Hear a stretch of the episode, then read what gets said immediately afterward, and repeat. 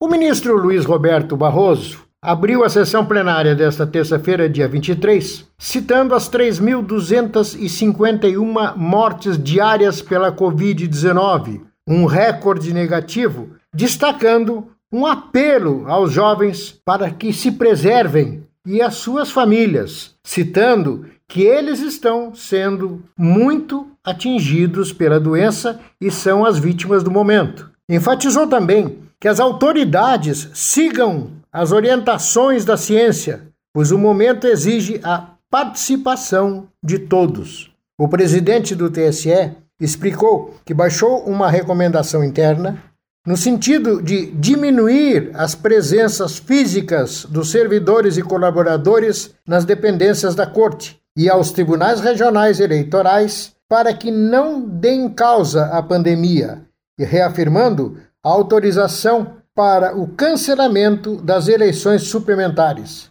e fez um apelo ao povo que use as máscaras e evitem o contágio. Do TSE, Sérgio Oliveira.